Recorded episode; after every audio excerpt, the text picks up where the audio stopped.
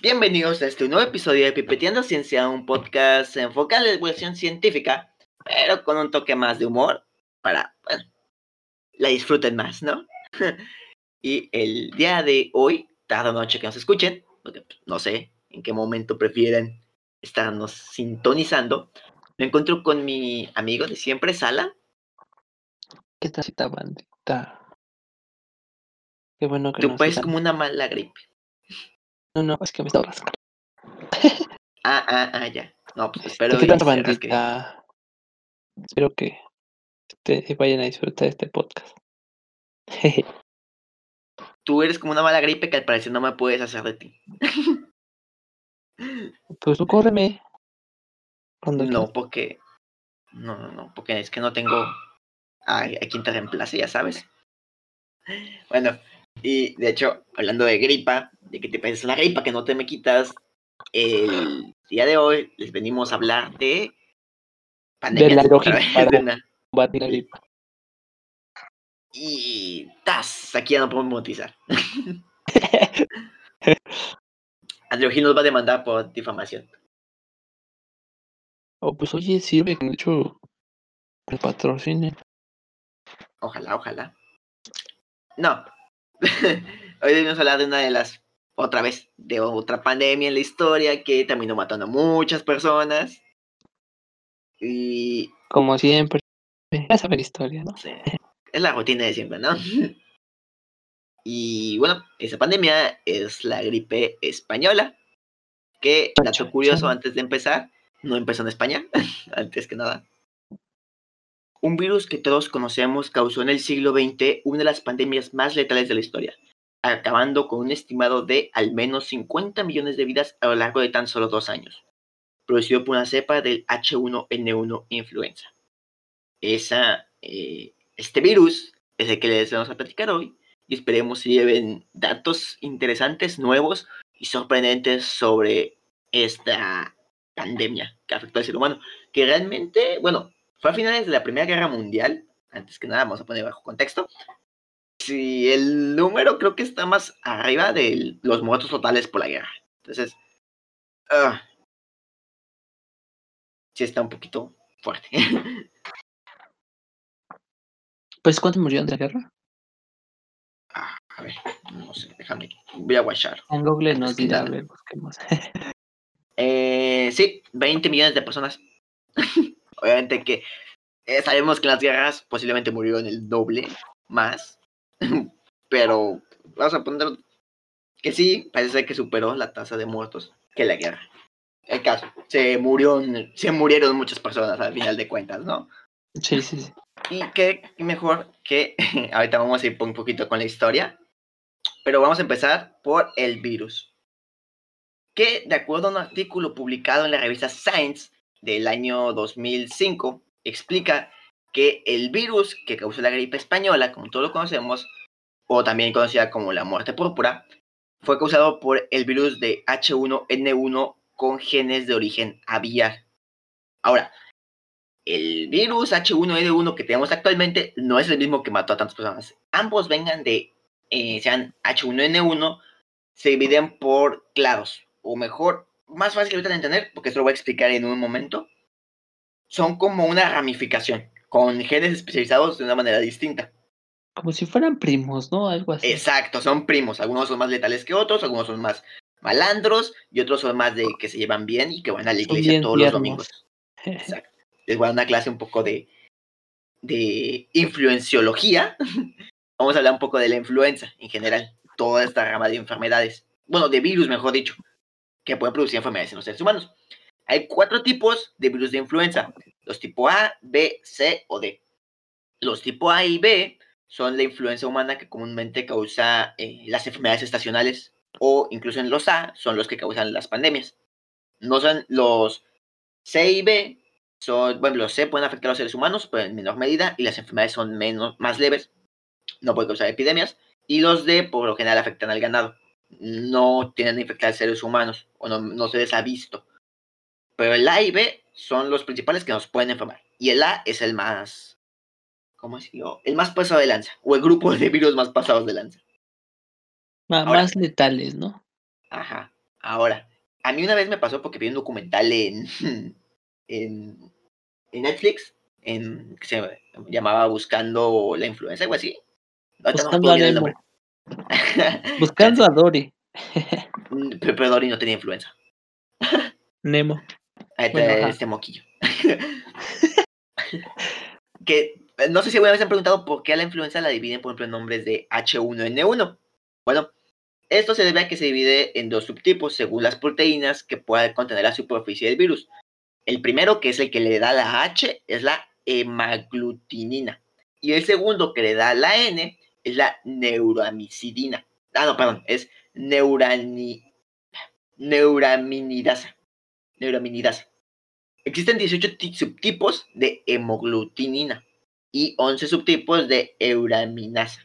Euraminidasa. Ah, palabras muy largas. Es, También de amigo. Eso. es. Hay muchos, hay 18 variantes de, de la letra H y 18 variantes de la letra N, para ser más claros, ¿no? Más fácil. ¿18? Vean, on- 18 de la H y 11 de la N. Ajá. Ah, En total, si todos los mezclamos como si fuese una sopa, podemos alcanzar hasta 198 combinaciones posibles de subtipos de influenza de tipo A. Ahora, en el medio ambiente nada más han detectado de momento 131 subtipos. ¿sí? Pero las que nos las que son más comunes en las personas son la de tipo H1N1 y la H3N2. Eso no es todo. Aún vamos a complicar más cosas porque los virus de la influenza mutan muy rápido. Les encanta andar cambiando siempre. Y entonces es ahí cuando entra en juego que ya tenemos la designación CIESA, ¿no? De, del tipo A, B, C o D. Luego tienen las combinaciones de sus proteínas que la recubren. Después se pueden subdividir todavía en algo llamado clados o subclados genéticos.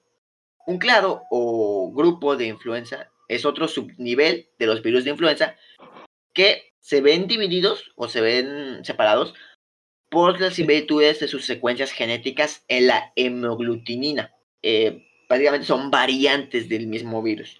Cada variante va a tener, por ejemplo, un código genético similar, pero con cambios sutiles que pueden sea- alterar en cómo afecta al ser humano o a las una, especies ana- una analogía, perdón, eh, sería como hermanos de ese tipo de virus. Mm, sí, podrías. O sea, ya no primos, sino hermanos. Ah, exacto. Ok.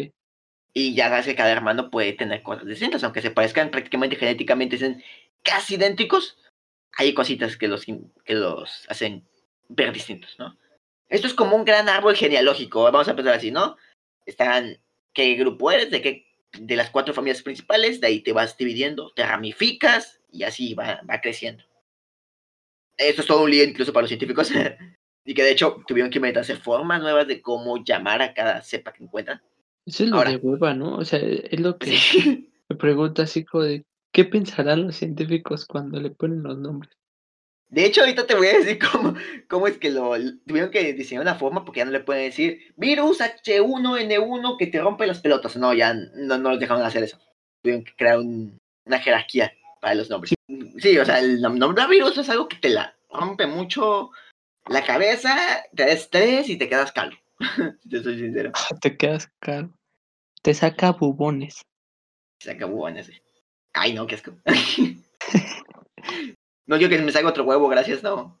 Así estoy bien. Ahorita no, joven, por favor. en salsa verde. Ay, eso sí.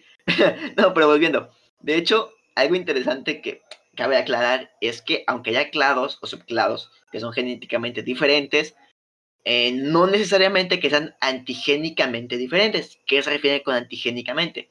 Quiere decir esto que una, por ejemplo, una vacuna puede afectar a todo un grupo completo, aun cuando puedan presentar características genéticas distintas. Es una gran herramienta porque nos prácticamente dice, no tenemos que estar cambiando de vacunas a cada rato, de an- antivirales en este caso, en cada, a cada momento, para cada virus en específico. Es que creo que también, pues va dependiendo, ¿no? O sea, bueno, sí, sí está bien, pero ay, ya se me fue la idea.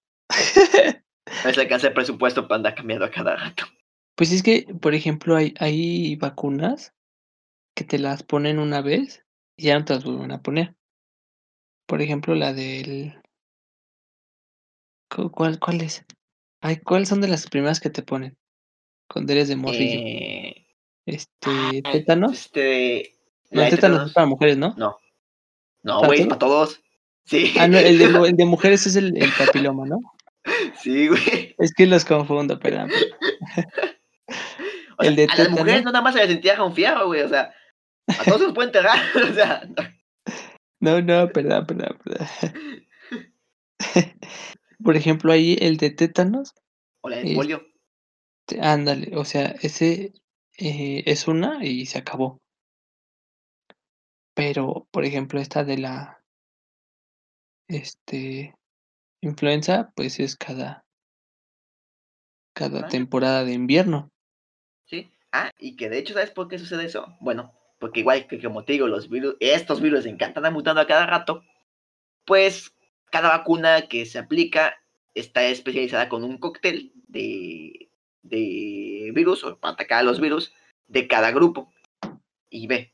Y de los tipo A hay distintos eh, clados que utilizan para poder este, de, que las personas eh, se hagan inmunes en esa temporada a esos virus más predominantes en, en esa zona. Por eso es que te la tienen que estar poniendo cada año, de hecho. Para los que digan que solo una vez, no, es cada año. Porque cambia, le gusta andar cambiando este.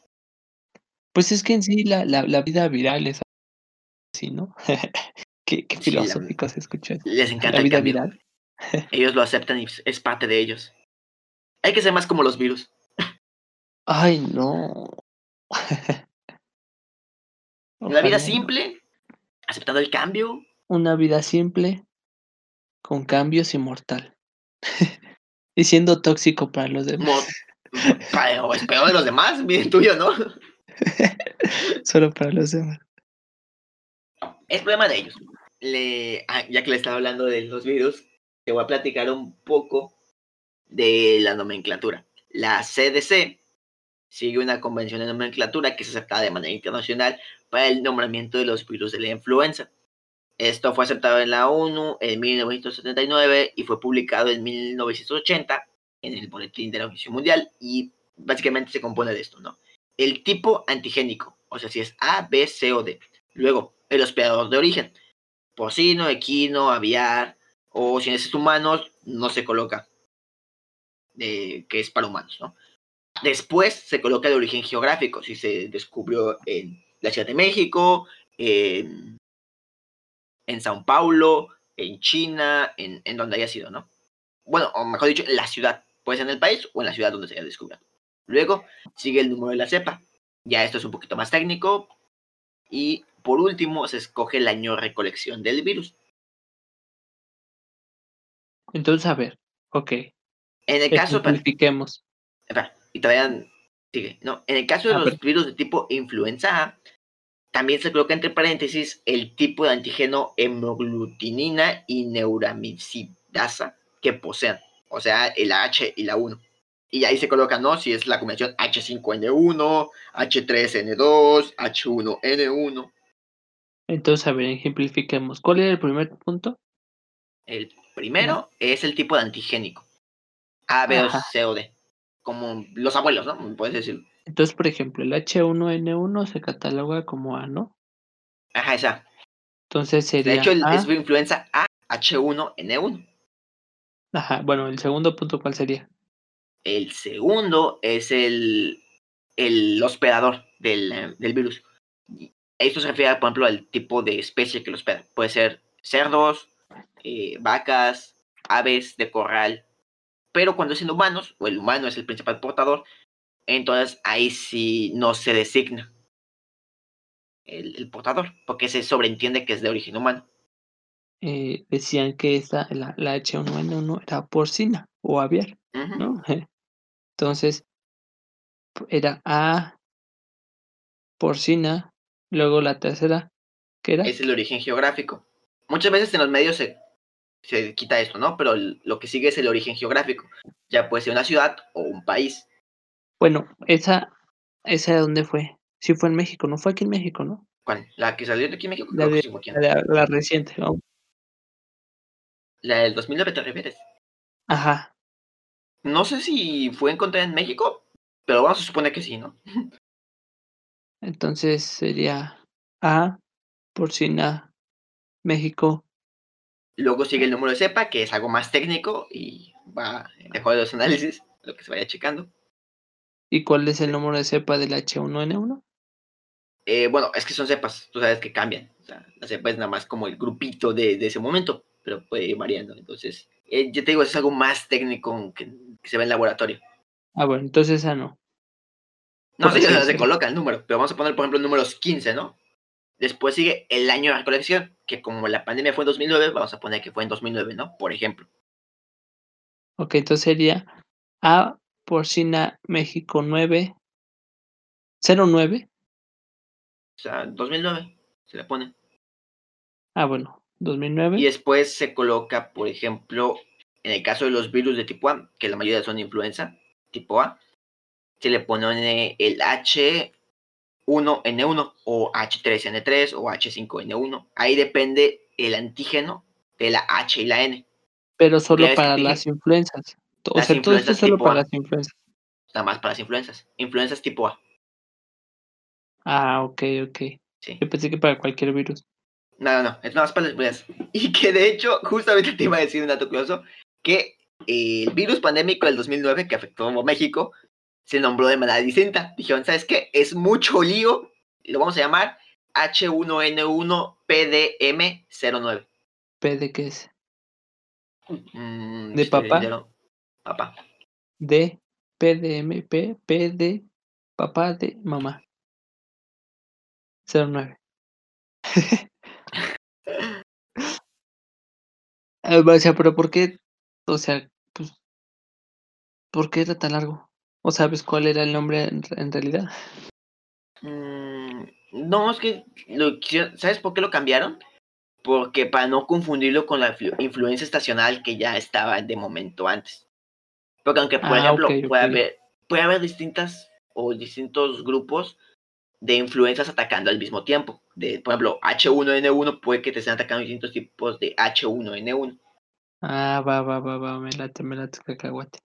Ahora, como estaba comentando, creo que al inicio, que comenté de que el, el clado o cepa del virus que atacó en 1918 no es el mismo que tenemos actualmente, tuvieron que, fue un, disculpe la palabra, fue un pedo volver a reconstruir el virus de como antes. No porque quieran liberar una nueva enfermedad, ni nada por estilo, sino que era para saber sus características pandémicas. Porque, bueno, no sé si lo sabían, pero la mayoría de las infecciones eh, o las gripes que llegamos a tener son por los virus influenza. Esos son los principales creadores de que nos enfermemos. Hay unos que afectan más que otros, obviamente. Y era de especial interés porque aunque hay muchos tipos de influenza y hay muchas, eh, nos hemos visto expuestos en gran medida a varios de estos tipos de virus, el de 1918 fue bastante interesante porque logró ser una pandemia a nivel global. Entonces quieren saber cómo carajos le hizo el virus para poder cargarse por lo menos a 50 millones de personas. Ah, poquitas, Poquitas. poquitas. A comparación de la, de la peste y, de- y del COVID que va, lleva, lleva- ¿Cuántos lleva ahorita? El COVID lleva apenas, creo que 3 millones. Creo, creo. No estoy seguro. Ah, pues con, con la peste negra. o sea, Sí, la peste negra va ganando con 200 millones, casi erradica toda Europa, pero no se le queda atrás. Exacto. Ahí va. De hecho, ahí va. creo que hubiese podido erradicar toda la población de España fácilmente. O sea, si todos se infectaran mortalmente, pudiese ser más que la población de España, porque creo que España tiene 44 millones de habitantes. Entonces, imagínense, o sea, sí, sí se llevó una gran, gran cantidad de seres humanos. La neta, sí.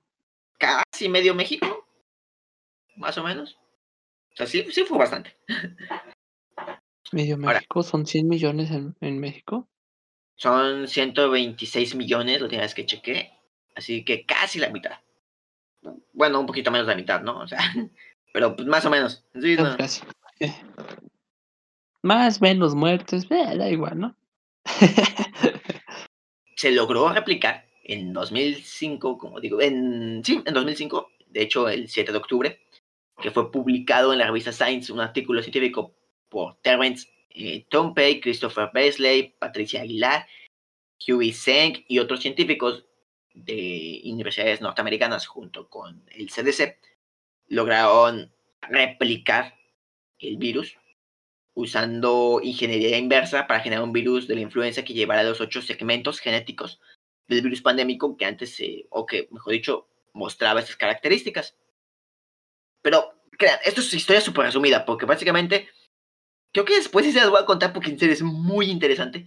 Eh, básicamente, para volver a encontrar el virus, va de un tipo que va al Polo Norte y desentierra un montón de cadáveres congelados como paletas, después van a científicos que los van a estudiar, después van a replicaciones genéticas usando sistemas de computación, y etcétera, etcétera. Ahora, el virus, actualmente no hay otra vez que se haya replicado un virus con estas secuencias genéticas, lo cual ha permitido que no vuelva a una pandemia tan grande como la de 1918, que mucha gente decía, una pandemia no va a volver a ocurrir nunca en la vida. Gracias error, ya tenemos el COVID y posiblemente las influencias también vayan a provocar pandemias en el futuro de menor o mayor medida. Yo creo, si te soy sincero, creo que no van a pasar muchos años a que caiga una pandemia de influenza como la de 1918. Con, con el combate que se está dando, o esa los medicamentos que están siendo ya no tan eficaces, porque pues igual este hay medicamentos para tratar los virus y hasta simplemente creo que también se vuelven resistentes, pues, pues creo que con eso pues eh, sí es muy probable que vuelva a haber otra pandemia, ¿no? Sí, luego no sabes. Y luego no está pelada ese medicamentos, o sea, tardan años en poder, por ejemplo, en el caso de antibióticos, tardan años en generar un nuevo antibiótico. Entonces, híjole, esto se va a poner más difícil conforme va pasando en la época, pero, eh, X. Ahora, algo interesante de todo esto, que también me puse a investigar, es que para poder replicar el virus, necesitaron o se necesitó el uso de un laboratorio de bioseguridad nivel 3 con medidas especiales de contención. Bueno, Creí que iba a ser nivel 4. no, casi 4. Tenían medidas especiales, lo bueno. Creo que ya lo habíamos platicado cuáles son los niveles de bioseguridad. Pero, que para quien no lo haya escuchado, básicamente son como. Hay cuatro niveles, ¿no? Cada uno es más extremo que el anterior y es para proteger a los. tanto a los trabajadores como al resto del mundo a que se vean infectados en cualquiera de un virus o bacteria o hongo que se esté estudiando. Los nivel 1 son básicamente, tú puedes estar en tu casa, en tu cocina, y ahí te pones a trabajar. Si quieres, no usas guantes, ya preferencia no nada. Ajá. Son cosas tranquilitas, no te va a pasar nada. Exacto. Ahora, el segundo nivel ya es más de universidad, de, de algo que se está trabajando de manera seria. Tienes que usar bata, guantes, pero tampoco no es súper. Eh, lo que estás trabajando es súper riesgoso. Puede es como si fuera un o sea, un escolar creo que todavía sería nivel 2. O sea, un buen laboratorio escolar sería nivel 2. Ajá. universidad pública, más o menos, ¿no? Que no es en, investigación. Sino ah, eso yo creo que sería a nivel 1. Menos 1. de las públicas, nivel 1. Y así, o sea, eh, por ejemplo, pueden, puedes estar trabajando, por ejemplo, con bacterias o hongos, incluso hasta virus, que te pueden enfermar, pero no pasa algo grave. Ya en el nivel 3 es cuando sí tienes que traer tu máscara bien protegido, lavarte bien las manos, estás... O sea, ya son medidas de, de como las películas, ¿no? Bueno, y ahora hablemos de los laboratorios nivel 4 en bioseguridad, que ya son una cosa completamente eh, muy protegida, porque tienen, ya son, tienen medidas especiales de seguridad para contener virus, bacterias, hongos o cualquier otro patógeno que pueda amenazar con la propia vida de miles de seres humanos, sino es que genera una nueva pandemia. Se celebra.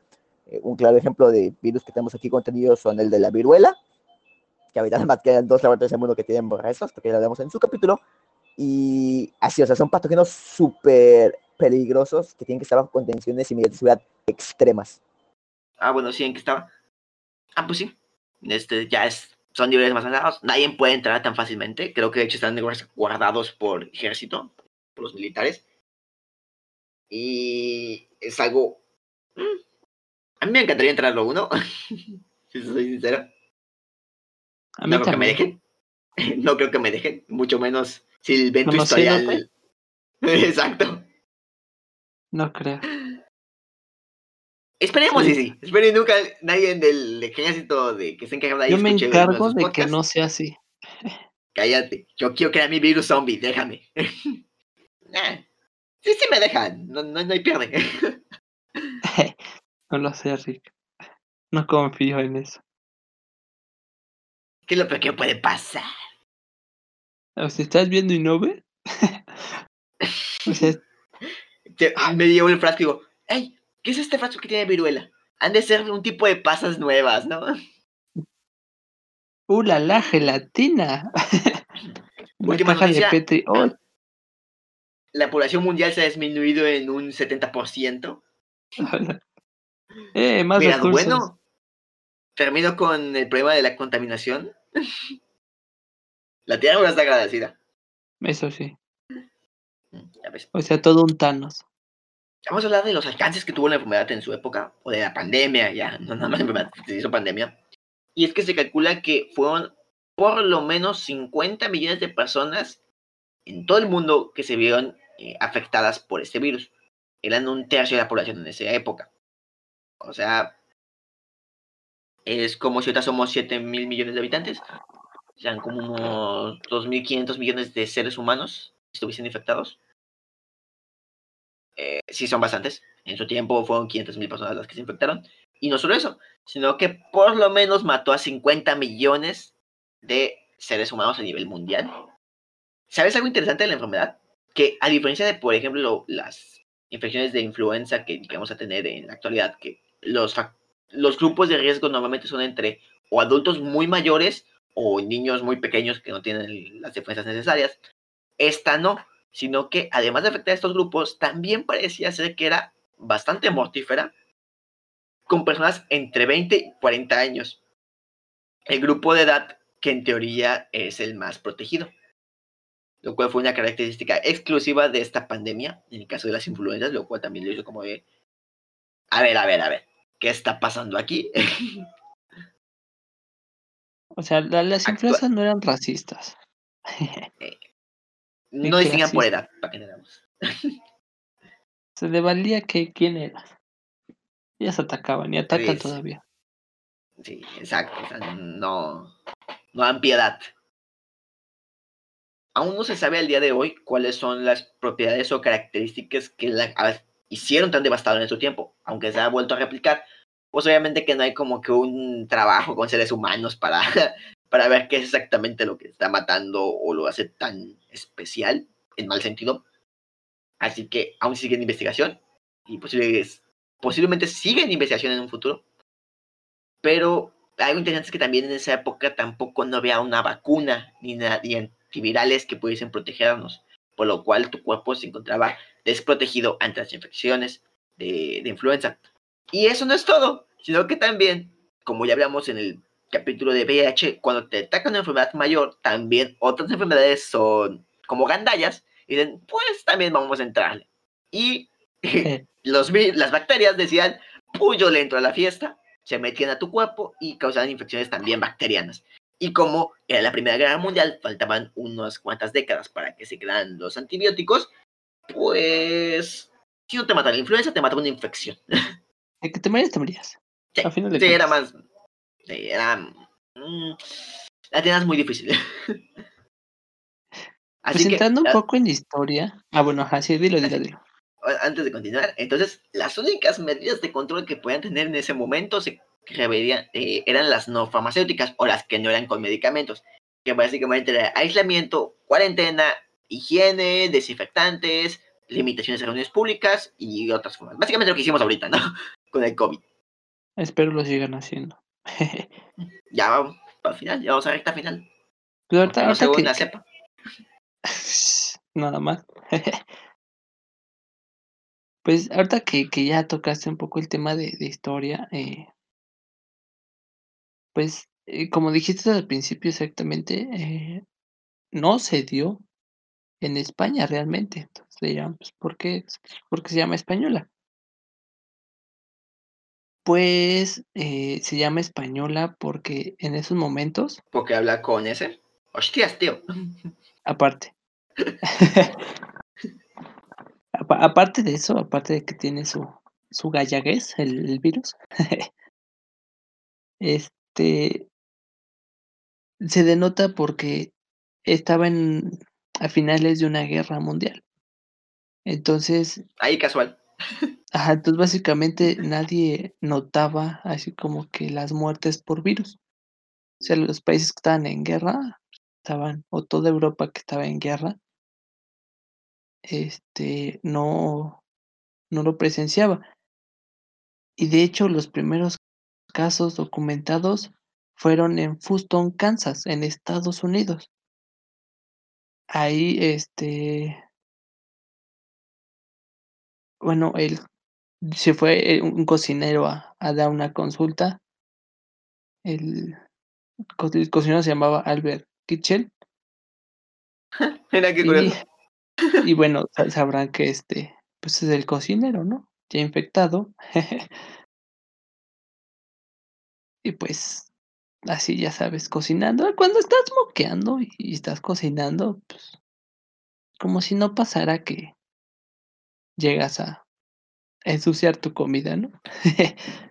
Deli. Entonces, eh, resulta que ahí fue cuando empezó el contagiadero. O eso se cree todavía. O sea, es una especulación. Entonces, ¿por qué se llama española? Ah, bueno, por, por ah, perdón.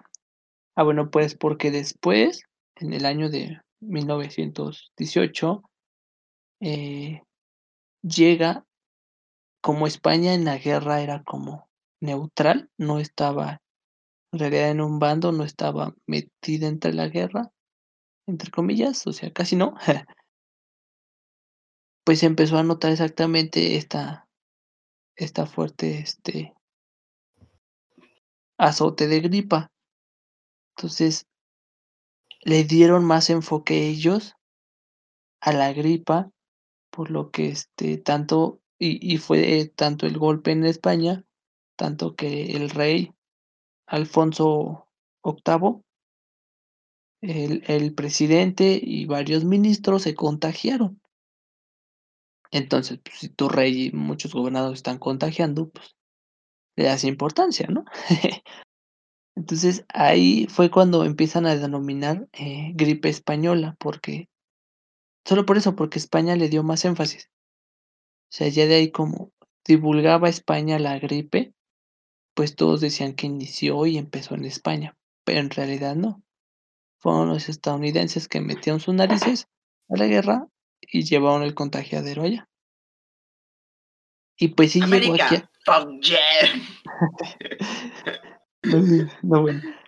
Pero sí llegó, sí llegó a México. Hasta eso llegó hubo pocos casos, pero sí llegó a México. Ahora, hay algo interesante en esto. También que este que entra en el nombre de España. Es que mucho antes hubo una epidemia, no pandemia, una epidemia de gripa. Igual en España, un poco más específicamente en Madrid. Esta eh, se dio en 1889 a 1890. Pero al parecer, bueno, a, lo que he encontrado, y, muy pocos eh, lo dicen, o bueno, no, sí, es que no lo he encontrado más que como en dos artículos,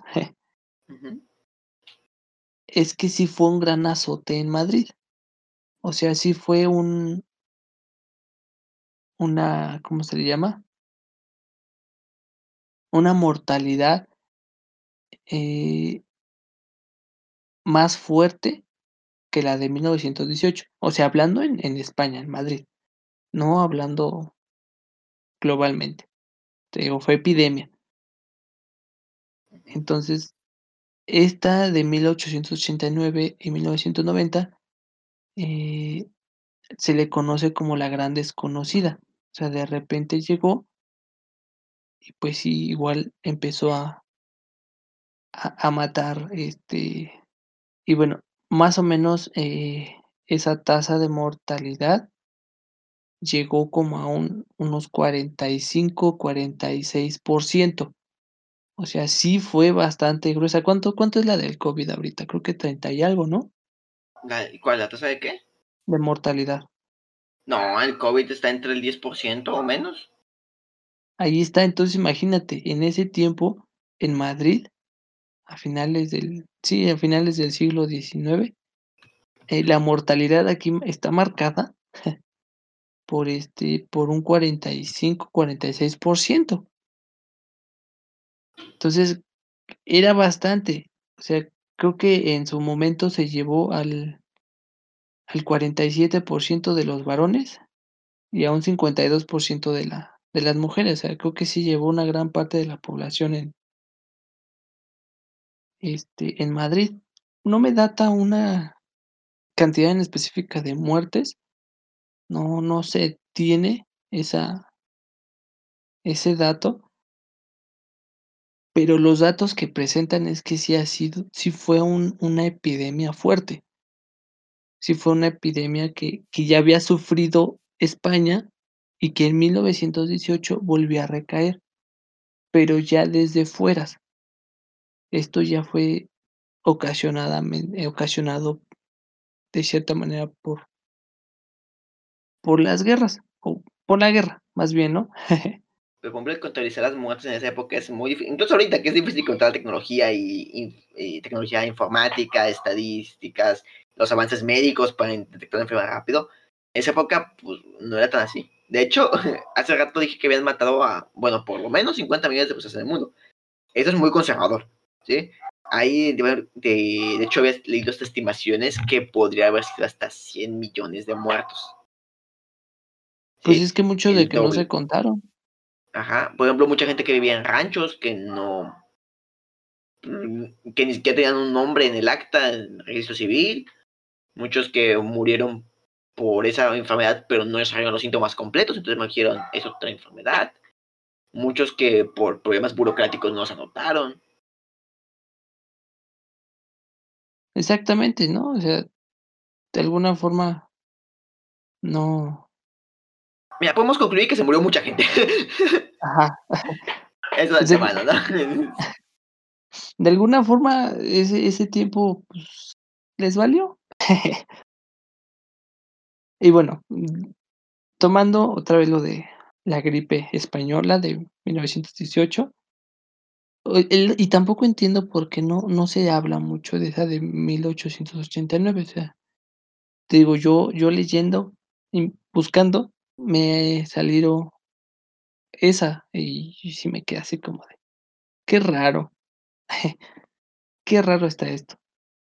Pero bueno, este, mm, ¿qué voy a decir? Ah, bueno, hay investigadores eh, que datan eh, esta pandemia eh, inició en Europa, o más que nada, en 1916,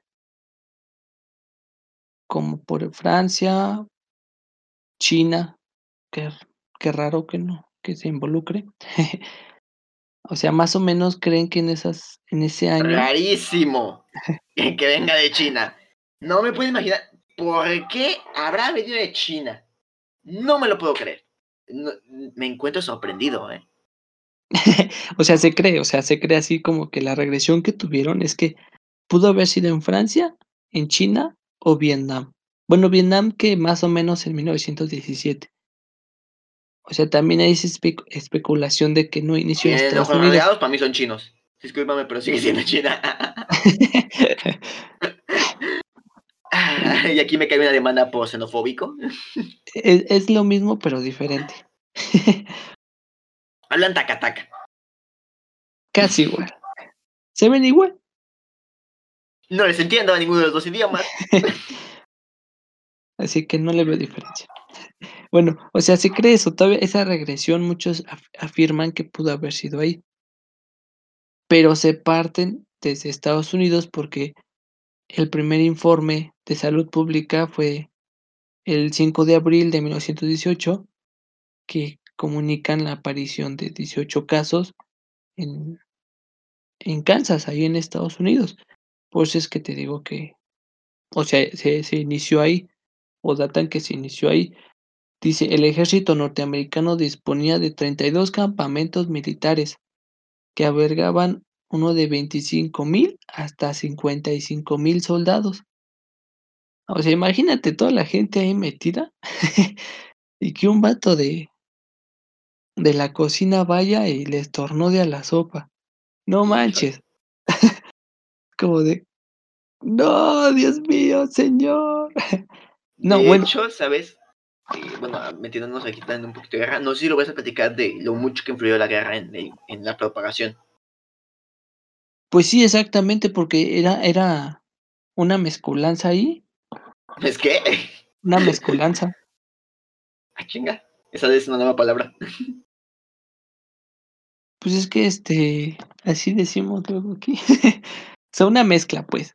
O sea, de personas ahí, o sea, todas revueltas, ah. una mezcolanza, una mezcla. Qué raro idioma hablas tú. Ay, mira, mira, mejor no diga nada. Está bien, está bien ya. No te juzgo. Bueno, pero ¿qué crees que a pesar de que este fue. Síguele, síguele. ¿Qué crees que a pesar de que, o sea, hubo mucha gente en, en esos campamentos, la primera oleada no fue tan fuerte, así como, como se podría creer, pero la segunda fue cuando inició en agosto, o sea, ya de mayo en agosto, en, hablando de Estados Unidos, en Boston. O sea, ahí ya el, el impacto pues fue obviamente fue incrementando, pero si no fue hasta la tercera ola donde eh, las muertes fueron ya más brutales y ya como ya valía un verdura chavos la tercera es la vencida y la tercera ya vale exactamente ¿no? la tercera es la vencida tanto que llegó o sea en ese tiempo calcularon que llegó a un 64% de mortalidad al final o sea, alguna de esas cepas que tú dices que llegaron a tener, muchas de estas llegaron a ser del 64%. O sea, la neta era... era que te, muchos. O sea, te morías rápido. O sea, de repente es como de, ah, tengo gripa, me tomo un caldito y cuando estás tomando el caldito ya estás muriendo. Y exactamente... se te iba la cabeza el caldo. te, quemaba, te, morías por quemado y por gripa. en la autopsia no se que poner este de. Eh, oiga, este, doctor, es que no sé cómo he notado. A ver, ¿cómo se murió? ¿Fue por gripa o porque se atragantó con el pollo? es como, híjole. Es que no sé cuál lo mató primero. Dígame. Ponle pollo el pollo. Para que no lo discriminen, dile que fue gripa.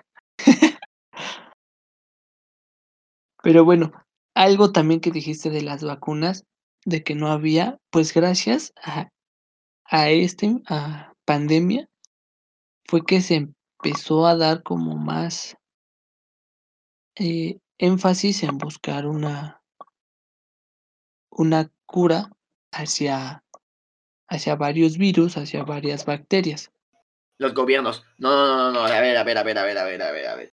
Se acaba de estar una gripe, estamos todos jodidos. Necesito que me quede una vacuna porque pronto vamos a tener la Segunda Guerra Mundial y mis soldados no se pueden morir por una gripe. Necesito que se maten aquí enfrente.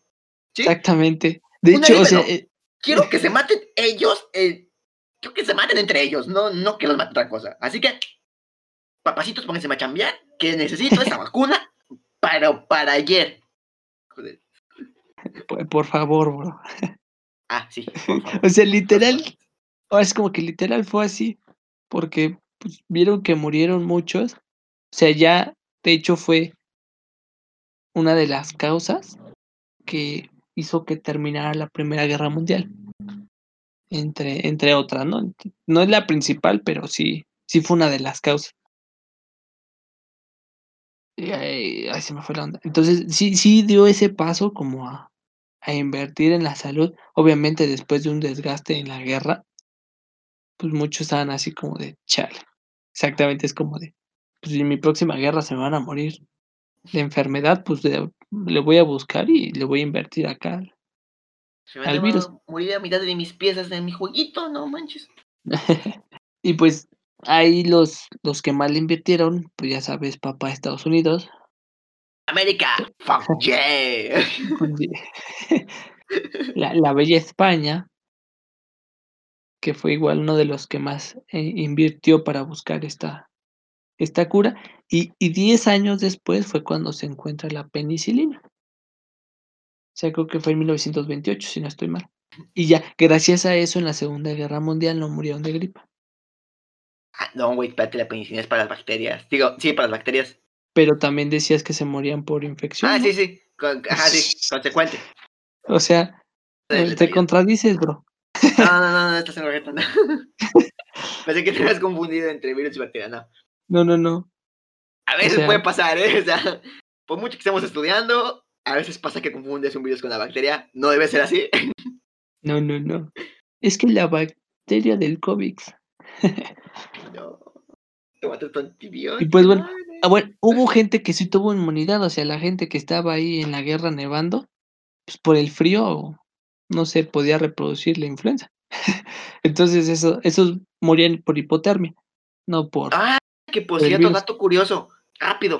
A ti, esto va para las personas, ¿sabías que siempre te dicen que, por ejemplo, te enfermas más cuando hace frío? Y que tu abuelita te dice ponte suete porque te me vas a enfermar. Ajá. Bueno, ¿qué crees? Esto va para todo el mundo, que yo también descubrí y dije, ¿por qué me voy a enfermar de un virus si... ¿Y por qué me voy a enfermar del frío si lo que lo provoca es un virus? Resulta que, bueno, ya había dicho, ¿no? La mayoría de las infecciones eh, o las gripas que tenemos son causadas por influenza, por el virus de la influenza, que hay en cualquiera de sus variantes.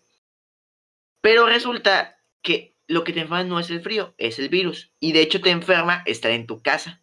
Te enfermas más en invierno porque estás más tiempo en casa, en actividades que no necesiten que te estés moviendo mucho o estés tranquilo, lo cual permite que las, los virus, las bacterias, los hongos y lo que es de todo microorganismo puedan desarrollarse con mayor facilidad y puedan alcanzarte más fácil dentro de tu hogar. No lo sé, Rick. Eh, como, es porque estás más tiempo en casa. No, no, es que porque estás más tiempo en tu casa, puedes te enfermas más en invierno. Porque estás más tiempo en casa, no es que. Mm, Oye, pero si salgo más en invierno. Pues entre nosotros tendrías que enfermar tanto. Bueno, sí, porque pues igual, si mucha gente se enferma en invierno, bueno, si la gente normalmente se enferma en invierno, cuando salgan, van a tener más carga viral. Y por ejemplo, tú que vives en la Ciudad de México, donde, bueno, donde antes viajas en el metro, porque con lo que pasó, no creo que vayan a reactivar la línea pronto.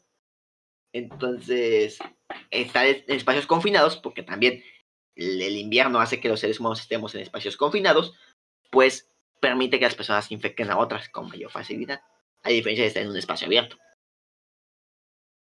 Ah, entonces cuando es invierno, es algo. Sí, por favor. Estate todo el día ahí parado. Me encuero y ahí estoy en, pues, en pues, el piso y así como de, oh. Pues de una manera que salgas, pero pues si te quieres encuerar, adelante. Te vas ah, a antojar nada más a, las personas que se anden pasando. Uh, la, señor francés.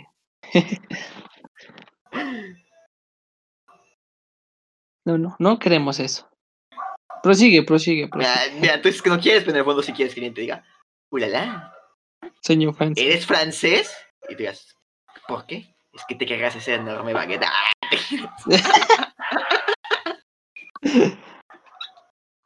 ese baguette.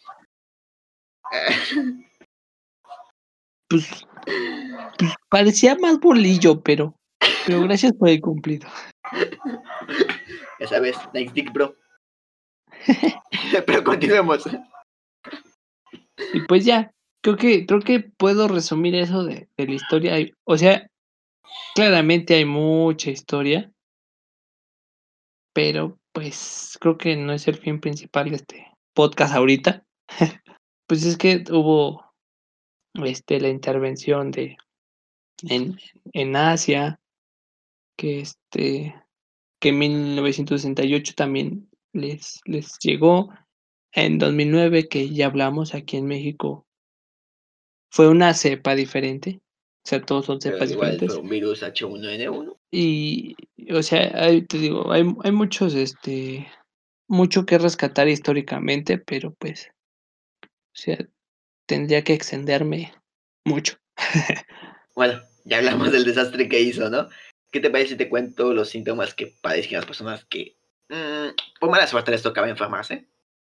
¿Sí? El primer síntoma clave de toda infección viral era la fiebre elevada, creo que a todo el mundo nos, da cuando nos llevamos de gripa. Una intensa fiebre que. Ah, sí, sí, sí te. Sí te jode el día. Luego está el dolor de oídos, que. ¡A la máquina! ¿A ti no te ha pasado cuando te enfermas de gripa que te da un dolor de oídos que te quieres morir? Oh, no me ha dado fuerte, solo me ha dado creo que una vez pero no ha sido intenso, pero sí se, se, se sentía muy incómodo. A mí una vez sí me dio intenso y estaba como, ah, no, mátame. Porque hasta mueves la cabeza y como que te truena el tímpano. Ah, eso no es... Es, muy incómodo, es muy, muy incómodo. creo. Y bueno, a la gente le daba eso. También cansancio corporal, no te ganas de hacer nada. Curiosamente también te daba diarrea y vómitos ocasionales. ¿Eh? Ojo y aquí viene la parte. También. Aquí viene la parte mm, que dificultaba o que hacía que te pudieses morir, que era la dificultad de respirar. Para respirar, de hecho, también pues se le llamó. Eh, había dicho antes, este, creo que era la muerte púrpura, porque pues, la te quedaba sin oxígeno, porque era difícil, infectaba tu, tus pulmones y no te permitía respirar. Y también, ¿qué crees que causaba? Hemorragias nasales. Como si hubieras visto algo muy sabroso. Bueno, en este caso no habías visto nada sabroso, pero te daban hemorragias nasales. Bien chillones, no aguantan nada. Mm, ya ves. Mm. Ahora, algo que ayudó, que creo que sí lo platicamos, pero como quiera me gustaría recalcarlo, es que, bueno, la guerra ocultó mucho de las muertes, pero también fue la causante de, ¿cómo decirlo? De de, también de su propagación, porque pues como todo el mundo estaba en guerra, había un montón de tráfico entre personas, países, regiones todo eso. Eh, una mezcla. que se... una mezco, mezcla, eh, no voy a hablar tu idioma raro. Hizo que, bueno, se disipara, bueno, mejor dicho, sí, se disipase, no de manera positiva, sino que fuese creciendo constantemente hasta causar millones de muertes. Y también, supongamos que queda, sobrevivías al, a, la, a la influenza, todavía tu cuerpo estaba débil y por lo tanto podía ser atacado por una infección bacteriana, causando una neumonía y muriendo al poco tiempo. Algo interesante de todo esto es que la mortalidad, como hemos platicado, era bastante elevada en comparación a otro tipo de, infecciones por influenza. Incluso en la actualidad es bastante alta, considerablemente hablando, la, el de esos años. Sí, no era bonito padecer esa enfermedad, para nada puedes decirlo. Lo bueno es que no se ha replicado ni aparecida en mucho tiempo. Ojo, no le estoy diciendo al, al, al, destino, a la madre naturaleza o a Diosito que, que, que vuelva a hacer una pandemia de influenza, porque no. Y mucho menos a esta escala. No, no, no, para nada por el estilo. Pero, como te decía anteriormente, yo creo, de hecho Bill Gates también lo había dicho en una de sus conferencias, que una, posible pandemia por un virus eh, que se propague por el aire era muy posible. Mucha gente apuntaba o le disparaba que iba a ser una influenza, por ejemplo, a lo mejor una influenza de origen aviar, que no fuese H1N1, sino... Ay, se me fue el nombre de Espérame, ahorita lo, busco. Pues es que... Sino la... Aquí está. Ajá, mucha gente creía que, por ejemplo, el virus de la gripe aviar, o como comúnmente se le conoce gripe aviar, que es el H5N1, fuese a ser eh, una pandemia, que de hecho es bastante letal, o sea, tiene una tasa de mortalidad bastante alta, si soy sincero. Pues es que, eh, analizando históricamente, como lo hemos visto en los podcasts, este se ha... O sea, las muertes han sido bastantes. Entonces, hasta exactamente si te puedes analizar, es como sería obvio que eh, la misma humanidad se, se, ¿cómo se llama? Se, se desaparezca por un virus. Un virus zombie.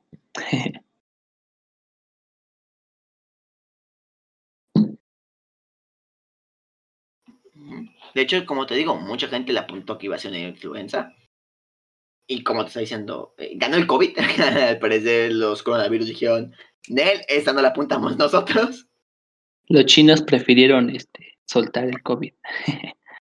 Pero, por ejemplo, que, hasta cierto punto hay que estar agradecidos que fue el COVID de momento y no es la gripe aviar.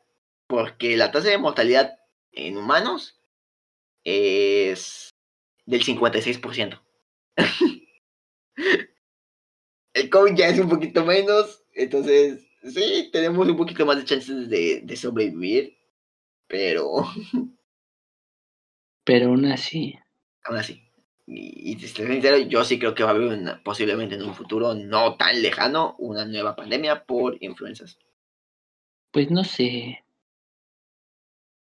¿Tú crees? Yo digo que no. Es que el problema es que mucha gente, por ejemplo, lo único que necesitas para que una pandemia empiece a desarrollarse prácticamente es que haya personas y que haya un virus inicial. O sea, el virus va a empezar a mutar, va a empezar a cambiar y se va a empezar a, estar ahí esperando a que alguien eh, lo haga. Porque tú sabes que, por ejemplo, ahorita estábamos en, ¿Quiénes somos nosotros para contarles nuestra vida, no? Pero estábamos en clase de ingeniería... No, ingeniería yo. Eh, biología molecular. las mutaciones salen porque sí, el ADN se ve modificado, ya sea en forma por un agente externo o un agente interno, de manera aleatoria. Y podría ser que una de esas mutaciones le concediera propiedades eh, pandémicas. Mutantes. mutantes. Lo haga súper poderoso, clase omega. Y se cargue a un gran parte de la humanidad. Esperemos y no. porque no quiero otra cuarentena. Eh, espero sea después de que yo me vaya. después, de, eso hagan las pandemias que quieran. Y que sí y que se hace verdadera la reencarnación. ¡No! Ah, no. Señor, no. Y ahora para que se te quite te dicen, te voy a reencarnar pero en una vida pasada para que se te quite culero. En la edad media. E, e, en la época. ¿Vas a ser mujer? Campesina sin estudios. Negra. Negra. No, no, es peor, porque vas a ser europea, pero no vas a tener derechos. No, pero las mujeres negras eran ah, peor que la mujer blanca. Peor. O sea, si el hombre negro no tenía derechos, la mujer blanca menos. Lo digo con todo el respeto, chicas, que son feministas. Ah, sí, sí, ¿no?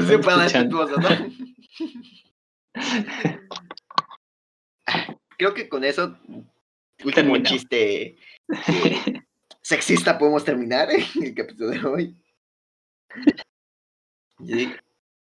Entonces, no se infecten. Nada más puedes decir eso, no se infecten.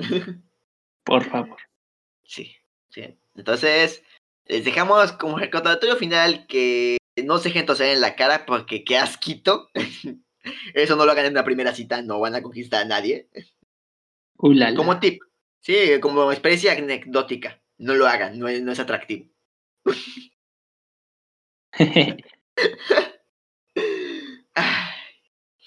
Con esto nos despedimos, esperamos darles un poco más de datos científicos y también, ¿por qué no?, un muy buen rato. Yo me despido, soy Fran. También Sala se despide. Bye bye. Camarones. bye.